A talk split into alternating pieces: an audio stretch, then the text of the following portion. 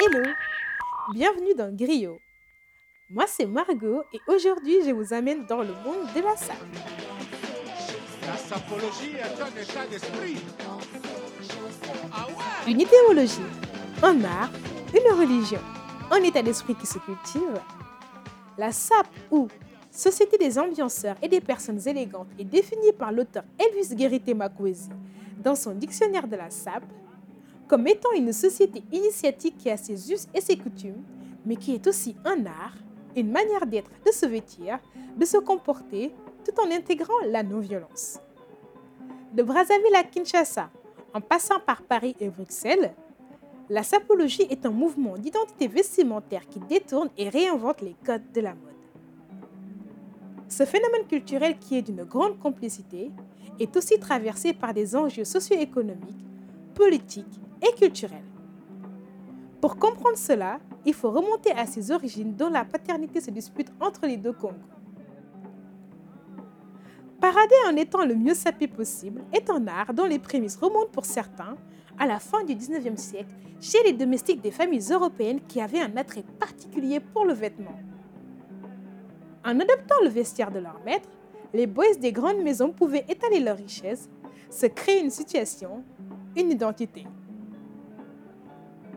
Pour d'autres, l'origine de la sape remonte aux années 50, l'époque où les étudiants congolais de Paris revenaient au Congo-Brazzaville et tenaient des clubs existentialistes où ils étaient habillés avec des grandes marques ramenées de Paris.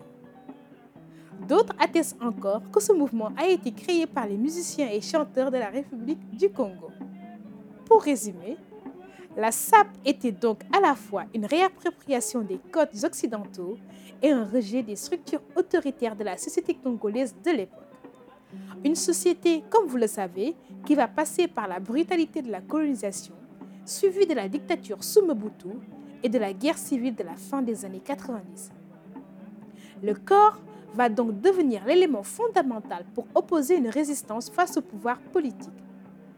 Quand toutes les autres distractions étaient impossibles, la SAP a su concilier les différentes ethnies congolaises divisées par des années de guerre civile meurtrière. Le beau vêtement s'est imposé comme un vecteur de cohabitation dans une société clanique. En résumé, la SAP a su rassembler les Congolais autour de valeurs communes. Des valeurs qui vont d'ailleurs être théorisées par Ben Mukasa qui a rédigé les dix commandements de la sapologie.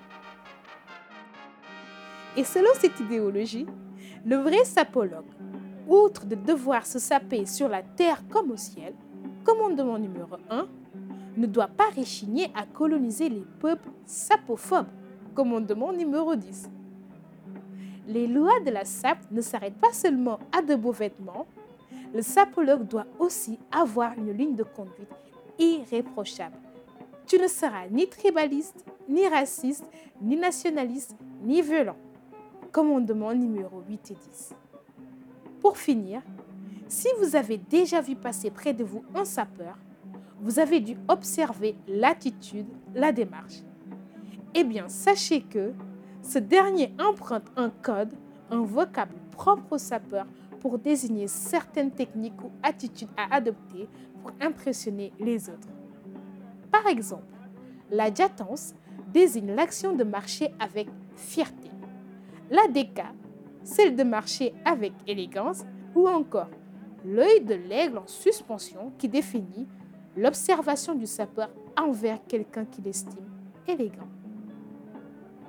Vous l'aurez compris, la sape ou sapologie, c'est une science de l'habit, un art, une idéologie et surtout un patrimoine. C'est ça la. Voilà. L'art de s'aimer au quotidien.